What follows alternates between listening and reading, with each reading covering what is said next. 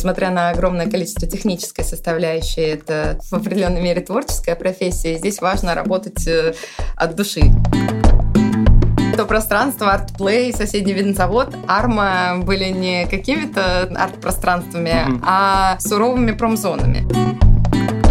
Нам очень нравится использовать в интерьерах не только предметы искусства, но и какие-то авторские предметы мебели. Над реализацией проекта работает до 100 специалистов разных. Мне кажется, что если быть ответственным специалистом и трудиться mm-hmm. все время вот в этом направлении, то успех э, непременно придет. Всем привет, это подкаст Британг Talks. Меня зовут Денис, у нас в гостях дизайнер интерьера, сокуратор программы «Дизайн интерьера. Базовый курс» и основатель студии «Свобода» Елена Медведникова. Всем привет. Елена, спасибо, что пришли. Спасибо, что пригласили. Ура! Давайте общаться. А, сразу в экспертизу, без разгона. А, у меня три блока вопросов. Давайте начинать. Свобода Agency, ваша студия дизайна интерьера. Расскажите, пожалуйста, почему агентство как вы пришли к решению создать свою студию? Ну, вообще э, существует несколько популярных форматов работы дизайнера интерьера. Это фриланс, работа в студии или организация собственной студии. У всех э, форматов есть свои плюсы и минусы. И э, когда дизайнер уже хочет и чувствует в себе силы организовывать свою студию, которая может транслировать его видение, видение его коллег, делать какие-то уникальные проекты, и нести ответственность за коллектив и за то, что он делает, э, возникает э, уже необходимость э, организации студии. Так произошло и у нас. Наша студия объединяет коллектив талантливых людей с горящими глазами, интерьерных энтузиастов, и мы делаем проекты абсолютно уникальные, не э, шаблонные, не повторяем какие-то наработки от проекта к проекту, а вдохновляемся характером места, заказчика, целевой аудитории, какими-то уникальными характеристиками объекта. И это позволяет делать э, кастомизированные интерьеры, которые работают с эмоциями человека и э, создают ну, какую-то невероятную атмосферу средствами интерьера. Вот вы упомянули про ответственность руководителя дизайн-студии. Можете про это чуть побольше рассказать, э, какая это может быть ответственность юридическая, финансовая, вот какие обязательства еще сюда входят? Да, дело в том, что если вы работаете в формате собственного агентства, то вы уже отвечаете за э, поиск проектов. Э, вам необходимо обеспечивать работой уже не только себя в комфортном для себя темпе, а и своих сотрудников, а, подбирать э, коллектив э, близкий по духу, чтобы люди работали в какой-то единой движущей силе. И, конечно, существует огромное количество организационных, административных вопросов, которые приходится решать руководителю студии. Это и финансовые вопросы, и э, налоговые, общение с заказчиками. Все это довольно интересно.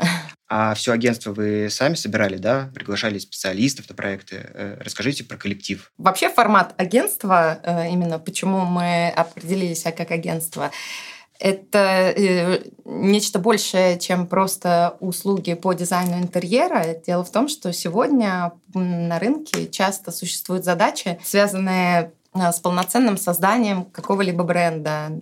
Э, начиная от э, его идентики, фирменного стиля и заканчивая, конечно, интерьерами пространства. И для того, чтобы философия бренда считывалась э, хорошо, очень важно, чтобы все эти аспекты, все эти направления дизайна работали вместе. И мы сотрудничаем с, со специалистами в сфере графического дизайна, иллюстрации, с художниками и предлагаем нашим заказчикам комплексное решение вопроса, если такая задача стоит. А что касается коллектива, у нас есть э, креативная часть команды, мы все выпускники британки. Ура! Есть специалисты, которые работают удаленно. Так, например, э, визуализатор, который делает все эти невероятные фотореалистичные рендеры для нашей студии, он э, живет и творит в Санкт-Петербурге. Но, несмотря на расстояние, мы понимаем друг друга с полуслова. И вообще над проектом работает, э, над реализацией проекта работает до 100 специалистов разных. И вот э, Как раз-таки эффективность э, реализации во многом зависит от грамотной коммуникации всех участников процесса. То есть вы действительно вели проект, в котором было 100 человек задействовано? Да.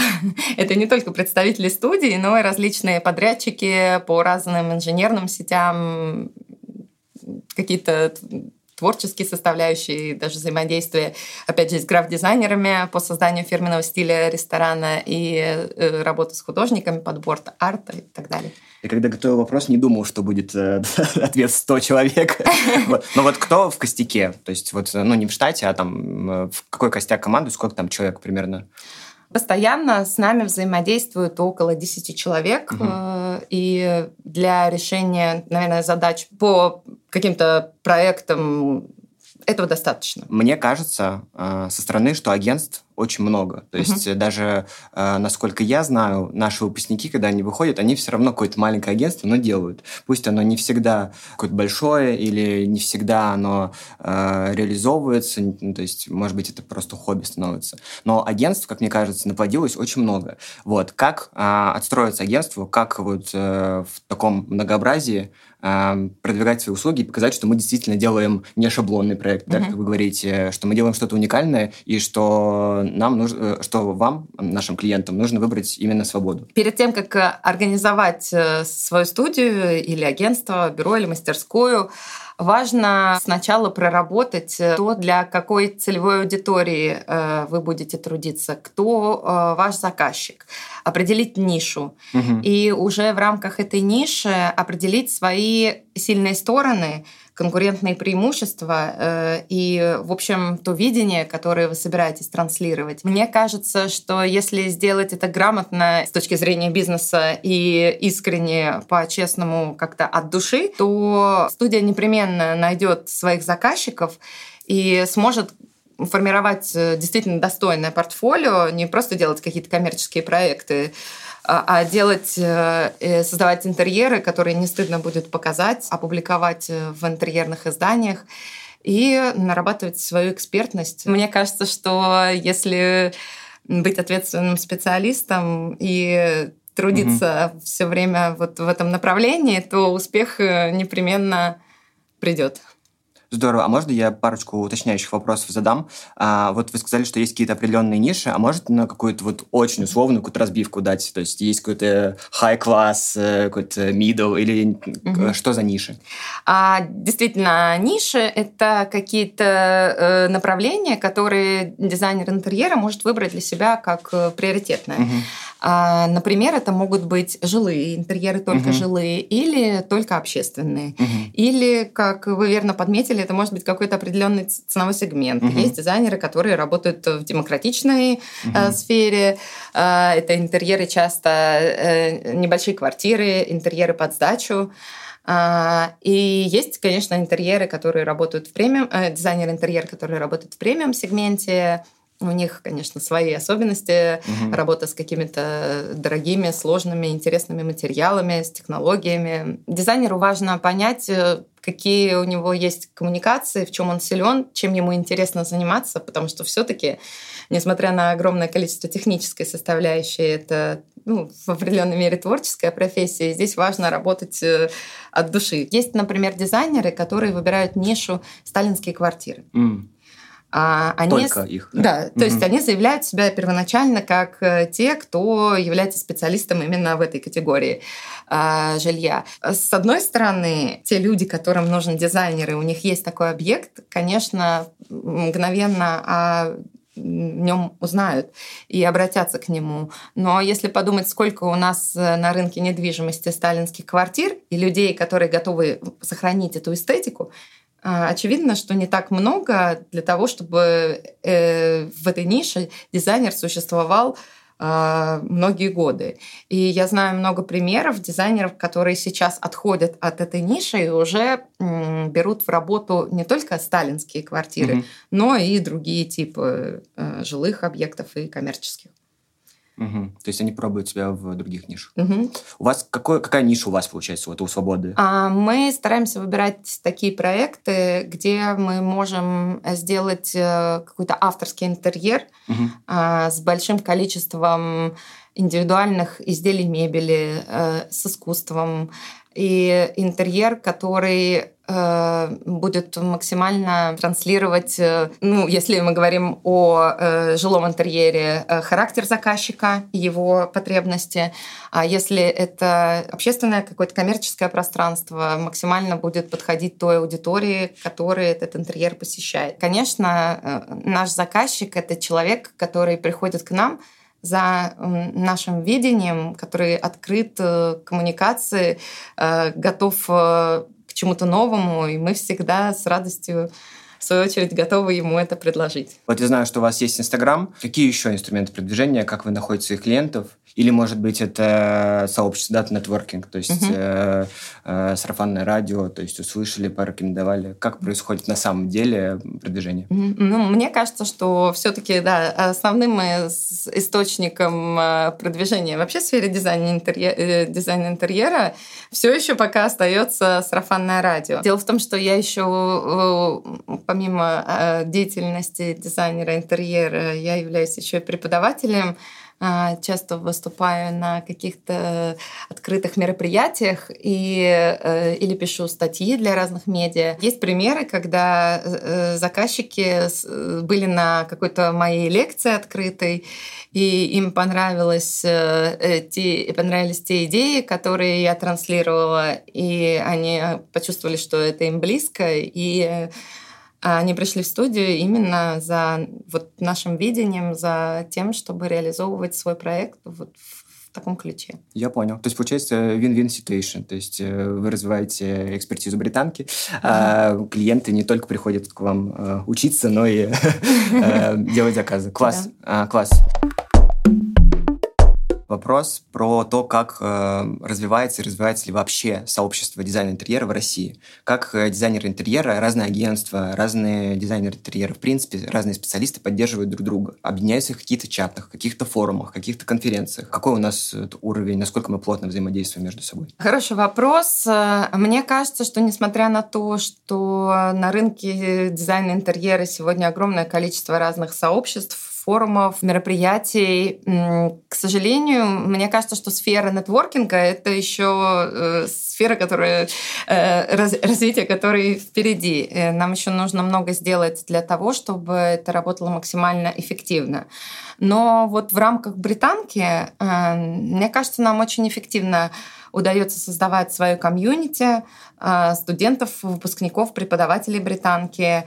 И как раз э, я часто встречаю э, какие-то отзывы о разных программах обучения, где люди говорят о том, что информацию они получили, но не получили возможность э, попасть в дизайн-сообщество и получать какую-то обратную связь, коммуникацию, поддерживать друг друга. А, у наших студентов таких проблем нет. С самого первого курса они э, заводят чаты, и вот такие чаты до сих пор существуют э, и в моей группе, и мы общаемся, делимся информацией о каких-то новых продуктах, поставщиках. А в рамках студии «Свободы» мы стараемся проводить э, большое количество мероприятий образовательных, культурных, стараемся организовывать встречи со смежными дизайнерами смежных областей, со светодизайнерами, с художниками, иллюстраторами. Это позволяет э, взглянуть на профессию немного под другим углом, почувствовать себя внутри какой-то команды творческой. И еще очень важно, мне кажется, чтобы люди находились именно в сообществе близких по духу людей, э, разделяющих одни и те же этические ценности. А, вот у нас на рынке дизайна интерьера не все люди, не все специалисты разделяют э, эти ценности, касающиеся применения каких-то а, качественных материалов, э, использования оригинальных предметов мебели в дизайне, и таких вопросов есть огромное количество. Не хочу сейчас сравнивать э, уровень развития сообщества в России и за рубежом, вот, но я знаю, что мы подглядываем точно за Миланом. То есть э, даже здесь в рамках э, мероприятия британки подглядываем. А где и как мы еще подглядываем? А, на что смотрим? На что ориентируемся? А, ну, вообще, мне кажется, что э, довольно сильная страна нашей школы в том, что обучая студентов э, дизайну интерьера, мы ориентируемся не только на какой-то локальный рынок, а действуем в общемировом формате. То есть э, учим студентов создавать актуальный дизайн, который будет э, хорошо применим и воспринят э, в любой части э, планеты. Зачем нужно следить? Это, конечно, в первую очередь развитие насмотренности, с помощью каких-то уважаемых интерьерных медиа, в том числе и мировых. Ну и у нас есть прекрасные примеры, такие как э, журнал «Интерьер плюс дизайн». Также это посещение международных выставок э, Миланской, Стокгольмской, Мезон Обже в Париже угу. и других. Это дает э, возможность нашим дизайнерам, с одной стороны, понимать весь общий мировой контекст, а с другой стороны создавать уникальные проекты, которые транслируют какой-то, возможно, российский ДНК, и э, сегодня дизайнеры, которые предлагают такие продукты на общем мировом рынке, очень хорошо воспринимаются, востребованы. А, так, например, Гарри Нуриев а, постоянно делает отсылки к какому-то э, своему детству, к советскому прошлому, и его неоновые самовары «Лебеди из шин» сегодня не только продаются в каких-то иностранных э, магазинах, но и представлены в международных арт-галереях на выставках. Сразу в голову приходит прекрасный пример нашего преподавателя Ивана Басова, куратора э, направления дизайн мебели, и подготовительного курса дизайн интерьера в Британке. Иван создает предметы, совмещающие в себе древнерусскую технику чеканки басма и современные материалы и технологии. А также Иван сотрудничает с большим количеством мебельных брендов, которые сегодня заинтересованы в том, чтобы выпускать какие-то линейки, авторские линейки мебели, а, созданные каким-то дизайнером а не просто штатным дизайнером фабрики. Это то направление, которое невероятно популярно за рубежом, но у нас сейчас только получает развитие. А, Еще один э, классный пример — это дизайнер Андрей Будько. Угу. Дизайнер, который создает э, ковры из войлока, традиционного для материала для изготовления валенок. Угу. И его э, необычные, очень яркие, современные, запоминающиеся ковры э, не раз э, побеждали в международных конкурсах. Также уже не первый год Андрей выставляется на Миланской неделе дизайна и его работы продаются в международных галереях. В рамках нашей как раз философии э, нам очень нравится использовать в интерьерах не только предметы искусства, но и какие-то авторские предметы мебели. Это те вещи, которые э, задают характер интерьера. И мы с огромным удовольствием обращаемся к предметам дизайна наших э, коллег. Да, коллег. И супер, действительно, они отлично вписываются в современные интерьеры и вот как раз дают те эмоции, э, которым, которых так всем не хватает. То есть это уже становятся не скучные какие-то банальные интерьеры, нейтральные, без характера, а интерьеры, которые запоминаются, дают какие-то положительные эмоции и делают э, жизнь человека действительно лучше. Супер. Чем не занимается дизайнер интерьера, я бы хотел э, услышать какой-то опыт, э, с которым вы сталкивались. Он может быть забавный, может быть э, грустный, вот, от э, ваших э, заказчиков, от э, каких-то начинающих специалистов. Какие самые э, популярные заблуждения или стереотипы о том, чем может заниматься дизайнер интерьером, но на самом деле он не занимается. Очень интересный вопрос. А, мне кажется, что большое количество стереотипов, связанных с профессией дизайнера интерьера, основано на том, что многие люди, как э, абитуриенты, люди, которые интересуются профессией, так и заказчики, думают, что основа профессии дизайнера интерьера — это эстетическая составляющая и что это, в общем, такая творческая профессия, совершенно оторванная от э, решения каких-то сложных задач, а что это просто чистое творчество. Я художник, я так вижу. А, конечно, это не так. Дизайн это в первую очередь решение задачи э, функциональной, эстетической, и э, грамотное э, планирование, проектирование пространства с точки зрения функционала, эргономики, инженерных коммуникаций. И бывает так, что к дизайнерам обращаются заказчики, которые уже имеют какое-то четкое представление об интерьере, будущем, которое они хотят видеть, например, у себя в квартире. И они просят дизайнера ну, просто немножечко помочь начертить э, то, что они себе представили. То есть э, с творческой стороны как бы уже все готово, а теперь вот нужно просто сделать чертежи для строителей. Здесь э, важно понимать, что дизайнер интерьера — это человек, который работает методично с объектом, начиная от составления технического задания, а, подробного изучения всех э, э, факторов, которые важно учить, каких-то психологических особенностей заказчика, а, характеристик места. И на основании этого уже э, создание планировки помещения, потом эскиза с эстетической составляющей, а, подбора колористической карты.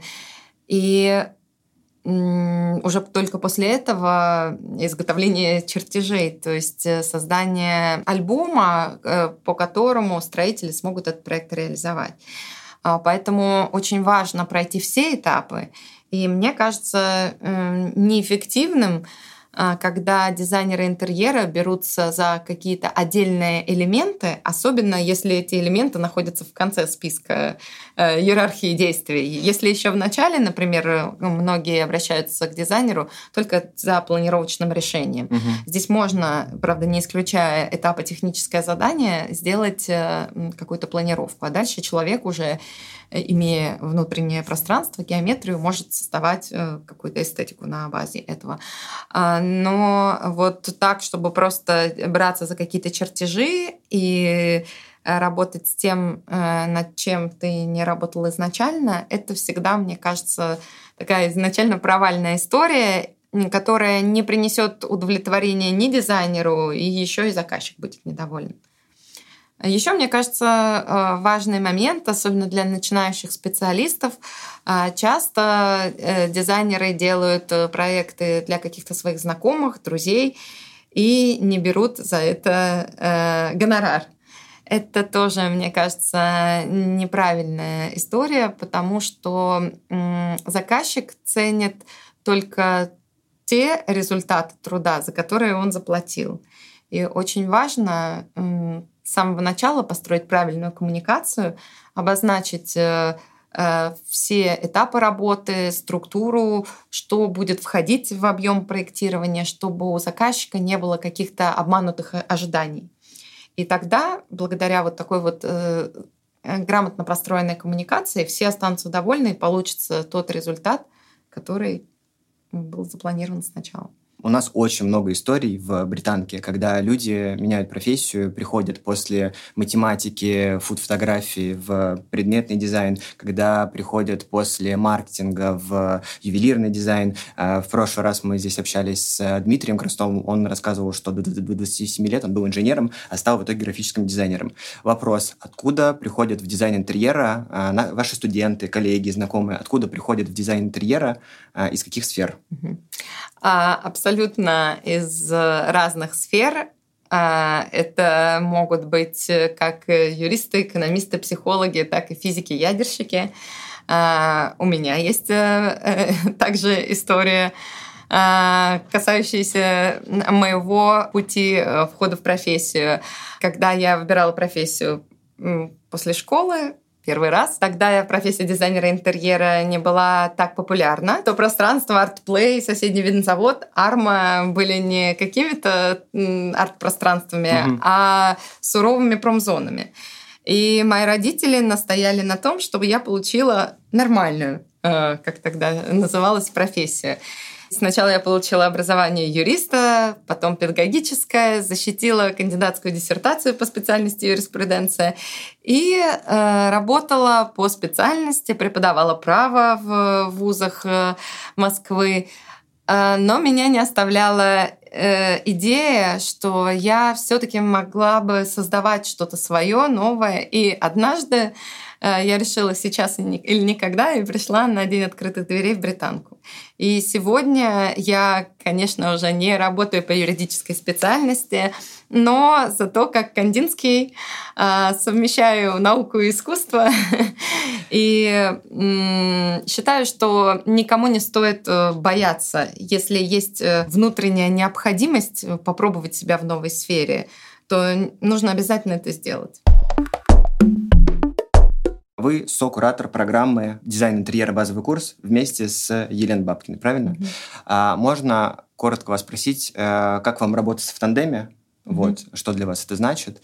Э, как вы вообще ну, очень условно делите задачи, mm-hmm. как со-кураторы? Я хочу сказать, что каждый, кто знаком с Еленой Бабкиной, знает, какой это потрясающий человек. И работать с ней огромное удовольствие.